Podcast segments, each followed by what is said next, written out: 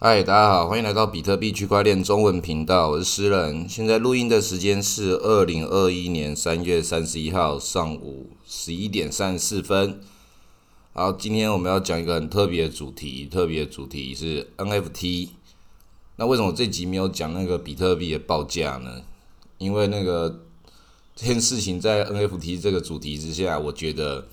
这集如果回头过来听，会被那个价格所影响你的那个价值观的话，那可能我们这集很多的那个讨论，它就会变得影响的那个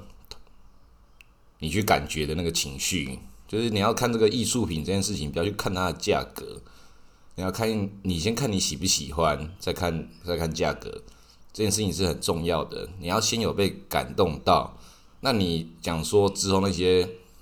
价钱炒作的东西，我觉得那个就是对很大部分来讲都不重要啊，因为大部分都买不起啊。就是最近很多朋友在问我 NFT 的事情，我花了很长的一段时间才觉得说，我终于知道怎么讲的。就其实有很多东西，你要把一些事情开口去讲，讲出你心里的感受的时候，或是你的那个对那个价格认知认知在哪个范围，它变得。事情组合起来，光是你的情感加上加上你的那个价格经济这件事情，它本身它的总和，它就会跟你要那个买什么 NFT 或者交什么女朋友、弄什么艺术品、去哪里玩、喜欢吃什么，都是一样的。挑选这些事情跟你的情感有关系的，先不要看价钱，先看你喜不喜欢。喜欢最重要，有得到这感动最重要。那如果你得到这感动，你愿意付出多少代价去忘记它？那你那个就是觉得不可能，我绝对不会放弃那个看完《星际大战》那份感动。你有这份感受的时候，然后你有看到一个《星际大战》的某某艺术品，那你看到只会哦，这个我一定会想买，把它买爆。啊，这个东西 NFT 我最想要那个应该是叫 B B 普，最近最有名的那个上佳士得那个艺术家，我在某一次某一次看完这个 NFT，知道他已经超级有名之后，然后我我觉得就是有点有点觉得有点错过了，觉得自己怎么这么早就看懂 NFT，这么早就看到我喜欢的。为什么我没有买？因为我那个当时，当时觉得这个这个作家很厉害。那我看到的时候，当时我很确定我喜欢他的时候，是他拍那他画那个《星际大战》里面的一个那个胖子，胖子那个忘了叫什么名字，那个脑满肠肥的那个是旧作第四集还是第五集？哦，假巴啦，对，假巴。哦，这个我好喜欢哦。然后后来又他又。弄的那个 Daft Punk，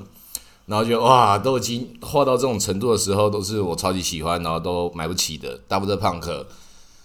那个解散那一天，他们他就画了 Daft Punk 那个 NFT，那一张一定超级爆贵吧？干，那一定贵爆。Daft Punk 的歌可以去听，我跟我们之前有介绍 Cy Cy Cyberpunk 这集介绍 Daft Punk，Daft Punk 真的是很屌。超级屌的两个电音 DJ，他们脸都遮住，就跟那个《星际大战》里面那个托巴菲特一样。还有他那个另外一个儿子叫什么名字？他的爸爸叫强格费特，那他是一个那个复制人。这个大家可以去看《星际大战》，我就不爆雷了。这个大家一定要感受一下那个很深刻的感动，《星际大战》一定要看。所以《星际大战》出的那个 NFT 的话，我就很想买。其实很多 NFT 我都非常想买，但是这些东西就是你买不买得起，跟你喜不喜欢，都是最重要的事情。那那种最大 IP，通常就是很难买，买不起。有些你真的很喜欢的话，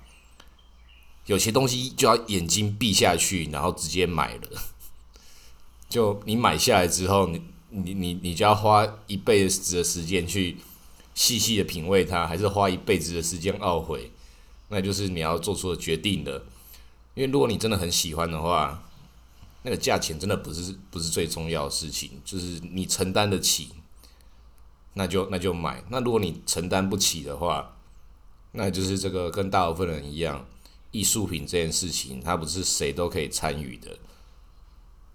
有些东西你喜欢到一种程度的时候，你会想要借钱去买，要到这种地步，你有这种这这种感动的，先把这种情绪把它先确定起来，然后再来再做理性分析，这个东西可以买吗？那你就去想，你那个要买的第一个 NFT 是什么？用这种心态去去找，第二条才去看价钱，先。然后下一步的话就看，如果看到你喜欢的，一定要告诉我，我我就看一下我是不是可以可以买的。因为买 NFT 这件事情真的是很看缘分，其实跟那个做任何事情都是一样，但尤其是这件事情，最近我就也在想说，奇怪，这个世界是不是有在有在做监控？我之前想要买一个东西，叫做那个鼻烟壶，可能有人有有有听过这个东西是什么。然后发，其实我发现鼻烟壶这个东西的价钱比我想象中的还要便宜很多。那如果说市场中有人有人知道鼻烟壶这个东西，然后也有价钱的话，就可以可以告诉我，我知道它应该要不少价钱，但是又觉得好像。这个古董市场的一些玩家，好像这个地方价钱弄得很乱，因为真真假假、假假真真的东西很多，所以 NFT 跟这个市场是一样的。我觉得这个东西鼻烟壶这个东西，我那天看到了，其中有一个朋友他说他不卖，但是那个价钱他说他们之前有卖过别人，然后卖的价钱只有卖，我觉得那个价钱我就不要讲了，然后那个。卖卖对方那个人，我想说，是因为对方是那个谁才卖那么便宜，还这个价钱？然后可能就是都有各种关系。那我觉得这个东西，它跟 NFT 的收藏价值，大家可以去理解。那个为什么我对鼻烟壶这个东西，我会认为它有收藏价值？那同样的逻辑走到这个 NFT 的市场的时候，你也要去找为什么它有它有收藏价值？其实跟红酒红酒一样，跟画作一样。为什么画作有些用尺寸，但是到后来的时候不能用尺寸，还是要回到作品本身？但是在那个鼻烟壶之中，跟红酒这种东西，它们都有相同类似的规格，它们有同样都有这个可依循性，但是它也有同时也有中间的各自相异的地方，所以这种东西就是有价钱的，到底是多少价钱，它就是市场决定，但是市场有参考标准。那个艺术品市场最会涨的会从哪些开始涨？大家有办法把它找出它的衡量标准的，因为大家其实买这种东西最早的时候还不是为了，也不是为了喜欢，而是而是为了炒炒作。那真正你喜欢的东西，然后你去看那个艺那个画的人，其实你会发现那种才是会涨最多的，因为他最一开始默默无名。然后又在我们这个区块链世界里面，他觉得他那个还不了解这是什么，他先参与了。但是其实传统的艺术品市场跟我们现在的艺术艺术品 NFT 市场来讲，还是传统的比较大。但是这个两边的技术，它在这里是一个最高度开始要两个宇宙开始在碰撞了，要融合了。所以你看到什么你喜欢的艺术家，他即便在 NFT 界，在我们那个现在比较走 punk 的这个。风格的 NFT 的市场走向比，你看到那种很古典的，你也很喜欢的油画的或什么的，也有也或许也可以买，因为这种这种它是传统那边要看你跟传统世界的那个艺术审美观念跟那个价值衡量观念有没有同在同步，那你跟他们越同步的话，那你的价钱可能就会找的越好，那越早开始买。那价钱的参与参与成本跟门槛也很低，所以从那个现在开始，你买 NFT 可以一年买买两个，在在你买得起了之后买两个，可能就把它当做你的那个美感品味的一个的每年的训练，因为你总是有一天要变成有钱人的嘛，你都抱着比特币了，那以太币这种东西，你就它有可以做这种很厉害尝试的地方，艺术品这种东西，你家里又不占不占空间，等而且等你家里有占空间的时候，有这个空间可以放那个画作的时候，你还可以把它印出来啊。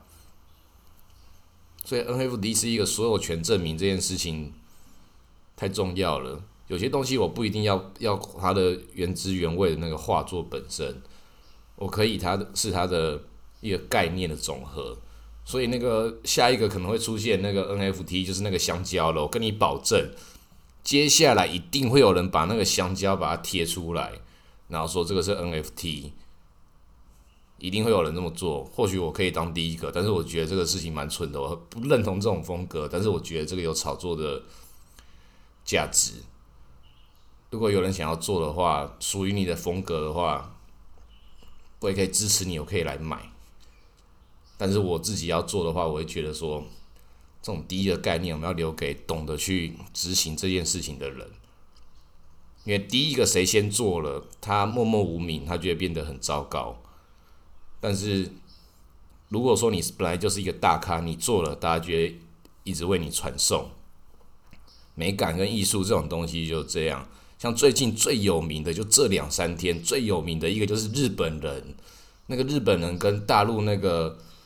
雷军小米，我跟你讲，小米一定接下来会出 NFT，最恶劣的就是这种 这种中国公司。